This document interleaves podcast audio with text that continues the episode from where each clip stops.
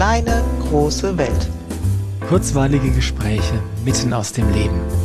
Mit Andrea und Carsten.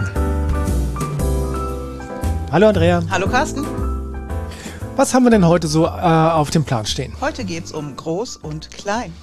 Große Probleme, kleine Probleme, große Eiskugeln, kleine Eiskugeln. Große Menschen, kleine Menschen, wobei gar nicht im Sinne von Körpergröße, nee. sondern ältere Menschen, jüngere Menschen, auch nicht ganz, es geht mir um Generationen. Die Generationenfolge, gell? Ja, genau. Und meine Position in der Generationenfolge und den, ja, den Konsequenzen, die das hat in Bezug auf meine Aufgaben ja. und auf meine Möglichkeiten. Genau. Das Ganze hat seinen Hintergrund im Systemischen. Sag doch nochmal, worum es dabei geht. Ja, wenn wir zum Beispiel im Bereich Familienaufstellung gucken, dann gibt es so diesen klassischen Satz, ich bin die Große. Mhm. Oder du bist der Kleine, die Kleine. Und damit ist gemeint, dass ich vor dir auf der Welt war. Weil hm. ich meinte das noch ein bisschen so. allgemeiner. Okay. Also sprich, dass, äh, dass wir noch ein bisschen darauf eingehen, was bedeutet denn systemischen Familienstellen nochmal ganz kurz.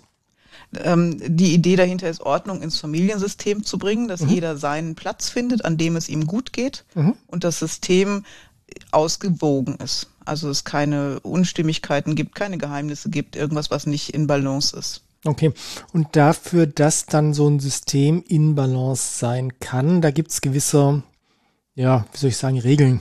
Ja, mhm. ähm, das mit dem Großen und Kleinen ist da ist eine, eine von den Regeln, genau.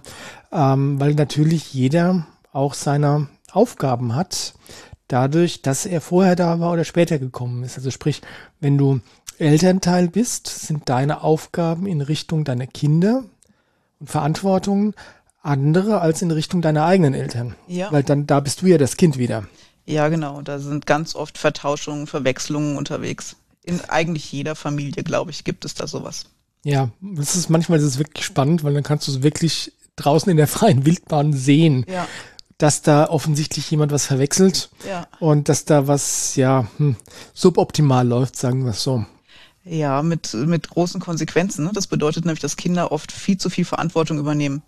Oder Verantwortung zugeschoben bekommen. Ja. Also lass uns das nochmal ähm, tatsächlich aufdröseln. Was sind denn so die Aufgaben von Eltern in Richtung ihrer Kinder? Und die Verantwortung und die also es gibt ja. da so ein Bild, das ich ganz stimmig finde und das Bild heißt, Wasser fließt von oben nach unten. Mhm. Und so fließt auch die Verantwortung, aber auch die Liebe durch die Generationen, nämlich von oben nach unten, von den Generationen, die vorher da waren, in die weiteren Generationen. Mhm. Und damit ist die Aufgabe von jedem Elternpaar, sich um die Brut zu kümmern, also um die, die danach kommen, ja. Und ähm, um einfach das Leben weiterzugeben und diese neue Generation großzuziehen. Mhm. Aber Wasser fließt nicht von unten nach oben. Das heißt, es ist nicht die Aufgabe Aufgabe der Kinder, sich um die Eltern zu kümmern. Zumindest mhm. mal nicht, wenn die Kinder noch Kind sind. Mhm. Wenn später unsere Eltern mal Unterstützung brauchen, weil sie wirklich alt sind, ist das nochmal ein anderes Thema. Ja. Aber Kinder, die Kind sind, haben keinerlei Verantwortung, sich um ihre Eltern zu kümmern oder um das Wohlergehen der Eltern. Genau, um das Wohlergehen, das emotionale Wohlergehen, das Glück der Eltern. Ja. ja. Und äh, das Lustige in diesem systemischen Kontext ist ja, in Bezug auf deine Eltern bleibst du immer Kind. Ja. Egal wie alt du bist, egal wie deine Eltern sind, egal ob deine Eltern noch leben oder ob die schon tot sind, ja, du bleibst immer Kind. Ja, und damit hast du, ähm, gibt es Dinge, die dir nicht zustehen zum Beispiel zum Entscheidungen Beispiel, ja. zu treffen. Mhm. Ja? Und ähm, ich gehe jetzt mal auf die aktuelle Situation. Wenn ich dann höre, dass Kinder sauer sind, weil ihre Eltern manche Entscheidungen gerade nicht mittreffen möchten, mhm. ist das übergriffig und es steht diesen Kindern gar nicht zu, die Eltern emotional zu nötigen, Entscheidungen für sich zu treffen, die sie nicht haben wollen, Richtung Impfen oder was auch immer. Mhm. mhm. Also ja, genau. Ähm, ist der Gedankengang weg, verdammt. ja, genau wie du sagst, es steht den Kindern nicht zu, den Eltern Vorschriften zu machen. Ja. In, in, eigentlich in sehr groß globalem Sinne, oder? Ja, und das geht auch so weit, dass wenn ich sehe, meine Eltern oder auch meine Großeltern winden sich in ihrem emotionalen Leid oder sind völlig unglücklich und ich mhm. hätte im Prinzip eine Lösung, ähm, steht mir nicht zu, zu sagen, kümmere dich drum oder tu was für dich oder ähnliches. Ich muss das bei den Generationen vorher lassen. Oder sogar zu sagen, ich weiß, was die Lösung aussieht, genau. du musst nur das und das ja, machen und, jetzt tu es endlich. Ich schleife dich jetzt irgendwo hin ja. oder so, das geht nicht. Genau. Und das ist ja, ähm, ich, für mich ist das eine, tatsächlich eine Sache, die ich sehr ähm, auf der intuitiven, fühlenden Ebene wahrnehme. Es ist auch nicht angemessen, wenn Kinder ihre Eltern loben. Ja, nö. Das ist, das ist, wie soll ich sagen, ähm, das ist eine, eine triviale Sache im Zweifelsfall, ja. ja aber ähm, wenn ich jetzt irgendwie draußen mitkriegen würde, dass ein erwachsenes Kind zum Beispiel, ja, äh, sein, seinen Eltern sagt, jetzt bleiben wir bei dem Thema, boah, du hast dich impfen lassen, toll, endlich, ich bin stolz auf dich. Ja, da ist was faul. Das stimmt, ja. Das, das, das, das stinkt. Ja, das stinkt total. Ja. Ja. ja. Ähm, andersrum ähm, ist es schon, wie soll ich sagen, angemessen, wenn Eltern ihre Kinder loben, oder? Ja, ich habe zu Lob sowieso so ein bisschen anderes Verhältnis, aber ja. Ja, also nicht ja, in dem ja, Sinne von, ja. du hast ein tolles Bild gemalt, ja, nee. aber ähm, also wenn Lob, dann von oben, oben nach, nach unten. unten. und nicht andersrum. Genau, jetzt mal wie gesagt von Sinn und Unsinn, äh, von vielem oder zu vielem Loben mal ganz äh, nicht gesprochen. Ja. Und du sagst, manchmal kommt es zu Verwechslungen. Wer verwechselt denn da was? Mm, ich glaube, häufig sind es wirklich die Kinder, die was verwechseln, manchmal auch die Erwachsenen. Aber lass uns mal mit den Kindern anfangen. Okay. Ähm, das rudimentärste Bedürfnis von Kindern ist, dass es, El dass es Eltern hat, denen es gut geht. Mhm. Wenn es den Eltern gut geht, können die Eltern sich gut um das Kind kümmern. Das ist für das Überleben des Kindes wichtig. Genau, das heißt, Kinder wollen immer, dass es ihren Eltern gut geht. Einfach damit die Eltern sich dann gut um das Kind kümmern können. Klar. Das ist ein Überlebenskonzept. Wenn jetzt Kinder merken, es geht Eltern nicht gut, und das ist oft auf emotionaler Ebene der Fall, mhm springen Kinder ein. Das heißt, sie versuchen, Eltern zu unterstützen, mhm. indem sie sich zum Beispiel selber komplett zurücknehmen, sich im, im systemischen Kontext sagt man, sich nicht zumuten mhm. mit all den eigenen Bedürfnissen, die ich nun mal habe. Also sich als Mensch den Eltern nicht zumuten. Genau, mhm. sondern sich selber zurücknehmen, mhm. möglichst wenig auffallen, keinen Ärger machen, anpassen und die Eltern dadurch entlasten. Mhm. Dadurch übernimmt das Kind aber viel zu viel Verantwortung. Genau, nämlich äh, übergriffig im Sinne von, ähm, es übernimmt Verantwortung, es übernimmt Verantwortung mit für das Wohlergehen der Eltern. Genau. Und das ist nicht die Aufgabe vom Kind, das ist aber das, was letztendlich aus Liebe entsteht und aus dem Bedürfnis überleben zu wollen. Mhm. Ja, also es ist kein Fehler, es ist auch nicht böswillig, es ist einfach ganz natürlich, dass das in vielen Familien so entsteht. Und trotzdem ist es nicht angemessen. Es ist nicht angemessen, weil es das Kind überfordert mhm. und den Eltern aber auch Entwicklungsschritte wegnimmt. Ja, wenn ich Menschen das Leben leichter mache, mhm. ähm, dann ist die Komfortzone vielleicht auch größer und ich komme nicht selber ins Handeln, obwohl das jetzt angemessen wäre. Ja. Da hatten wir es schon mal von, ähm, wenn Kinder zu Hause so richtig die Sau rauslassen, ist mhm. das ja eigentlich ein gutes Zeichen, ne? Ja, weil sie sich so voll zumuten und ja. dir auch zutrauen, mhm. dass du damit umgehen kannst.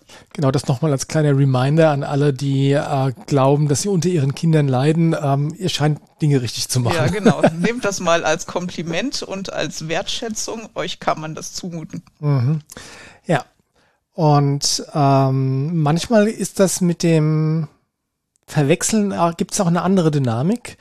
Ähm, und zwar, wenn Eltern Kinder mit ihren Partnern verwechseln. Mhm.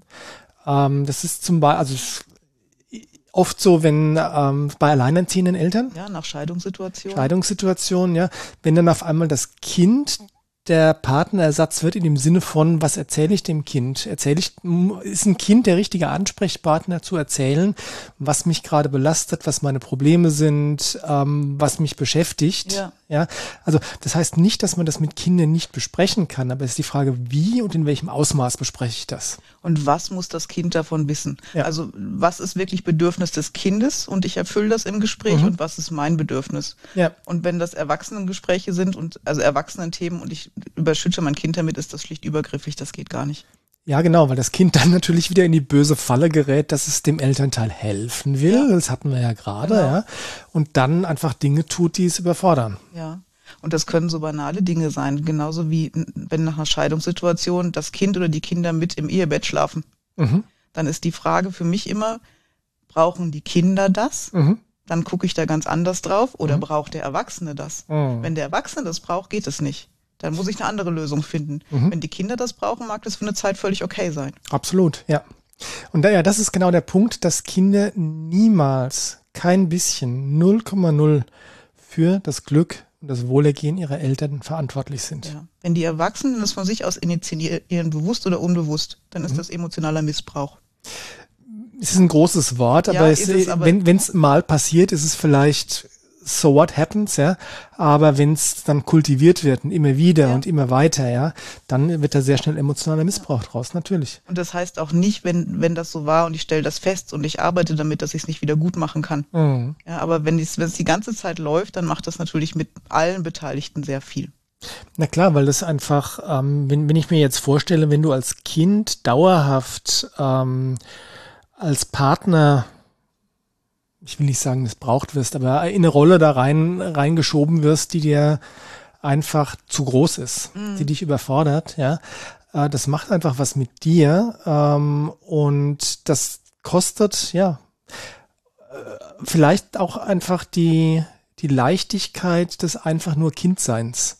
Ja, es nimmt dir deine Kindheit, ne? Dieses, mhm. ich weiß nicht, wie ich es anders beschreiben soll. Ja, genau so. Ja.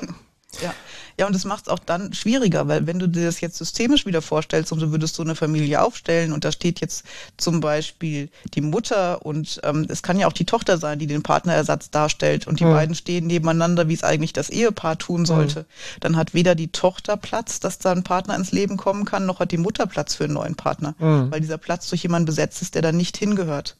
Genau. Ja, und das ist, das ist eine der Sachen, die ich im klassischen Familienstellen tatsächlich wirklich sehr mag, dass die Bildersprache, die es da gibt, also sprich die Position, wie die, äh, wie die Personen zueinander stehen, mhm. einfach sehr, ja, äh, ja, bild, bildhaft ist. Also sprich, ja. die, äh, die Partner sollen nebeneinander stehen. Ja. Das ist der angemessene Platz, ja. Und die Kinder stehen vor den Eltern, ja. ja und die Großeltern stehen hinter den Eltern, genau. ja. Ähm, also das ist sehr, wie soll ich sagen, das ist sehr intuitiv, leicht, begreifbar und fühlt sich dann auch richtig an irgendwie.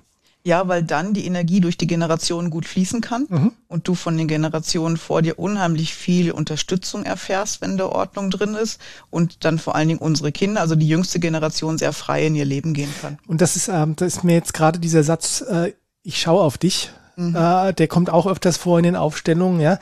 Die Eltern schauen auf die Kinder ja. und die Kinder schauen in ihre Zukunft. Ja und gehen nach vorne mit all der Unterstützung, die sie von den Generationen vor ihnen bekommen. Genau, weil die haben, die Generationen stehen im Rücken von den Kindern und ja. stärken die. Ja, genau. Ja? Und es ist nicht die Aufgabe der Kinder zurückzuschauen, Nein. sondern nach vorne zu schauen. Ja. ja. ja. Deswegen ist ein Satz auch immer, und ich lasse alles Schwere bei dir, dass man das, was in den Generationen schwierig war, und da gibt's ja ganz viel, und das mhm. können die Eltern oder Großeltern oder Urgroßeltern sein, dass man es bewusst da lässt. Das ist dann schon quasi Familienstellen für Fortgeschrittene, dass dann auch einfach Themen oder Muster ähm, übernommen werden, manchmal von Kindern aus früheren Generationen. Mhm. Die tragen dann was für eine frühere Generation, das gar nicht ihres gehört, aber das ihr Leben trotzdem ziemlich schwer machen kann.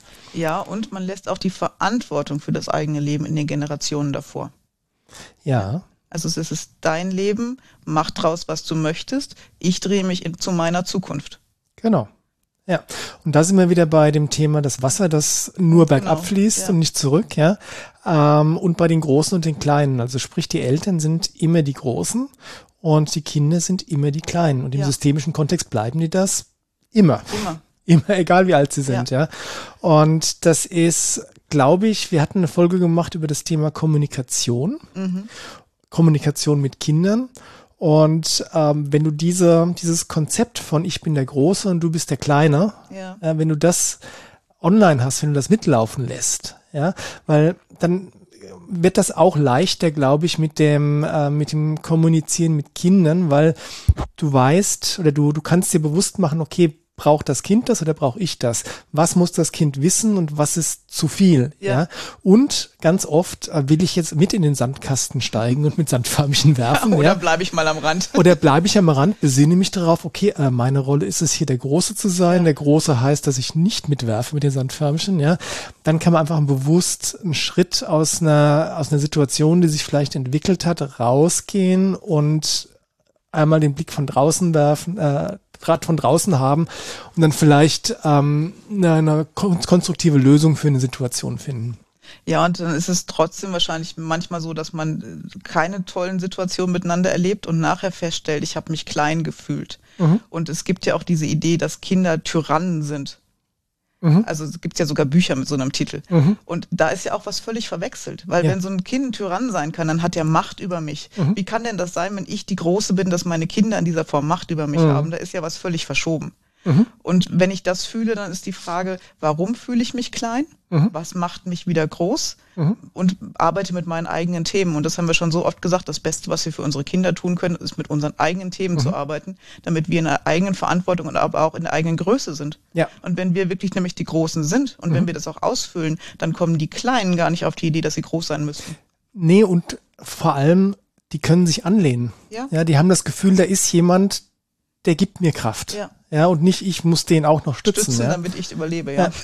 Und dieses, ähm, das geht wirklich, also wenn ich jetzt mal so mich besinne, das geht wirklich ähm, ganz, ganz, ganz tief diese Idee von ich bin der Große und du bist der Kleine und es soll auch so sein. Ja, das geht ja sogar so weit, dass ähm, das habe ich irgendwann mal, ich glaube von der Katrin aufgeschnappt gelernt ähm, oder jemand anderes, ich weiß es nicht.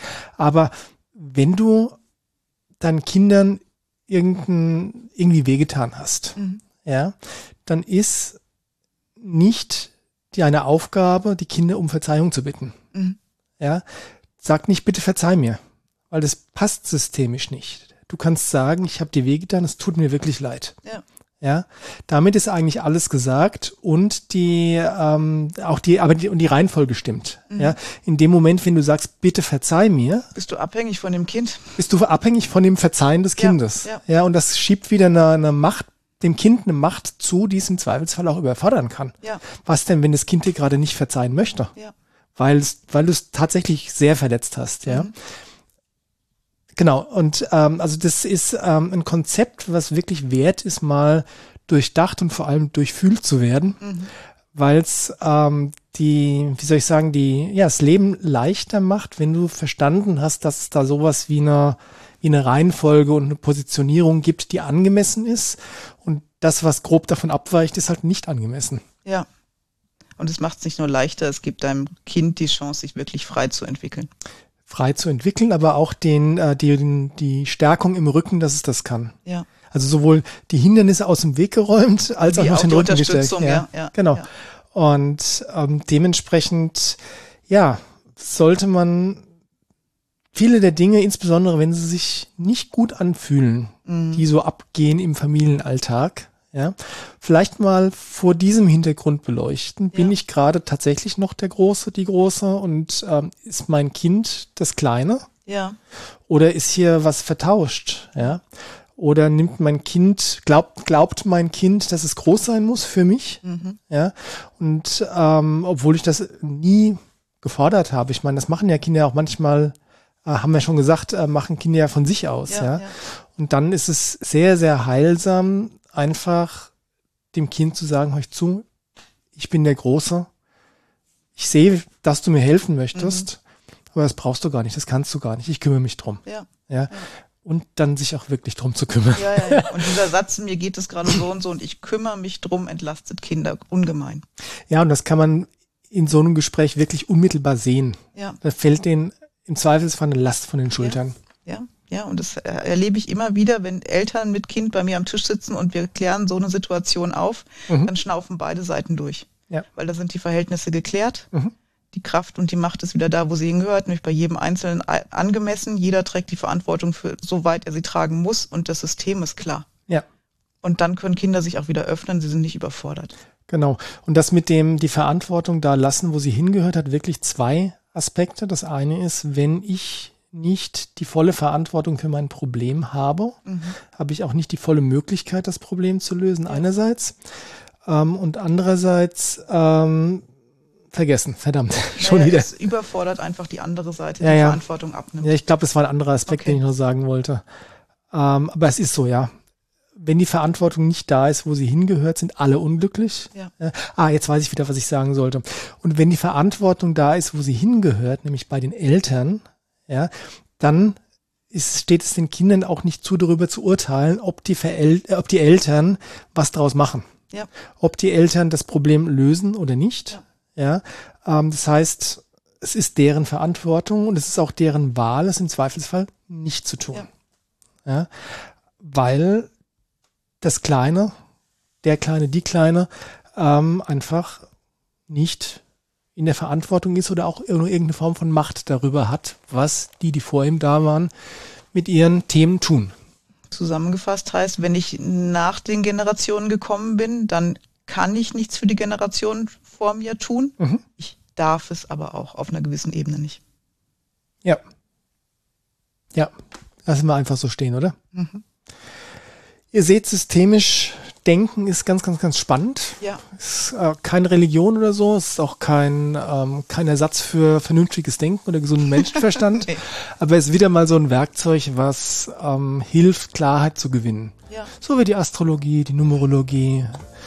Und ja, ein schönes Werkzeug. Ist es. Macht's gut. Bis, Bis bald. Bis zum nächsten Mal. Tschüss. Tschüss.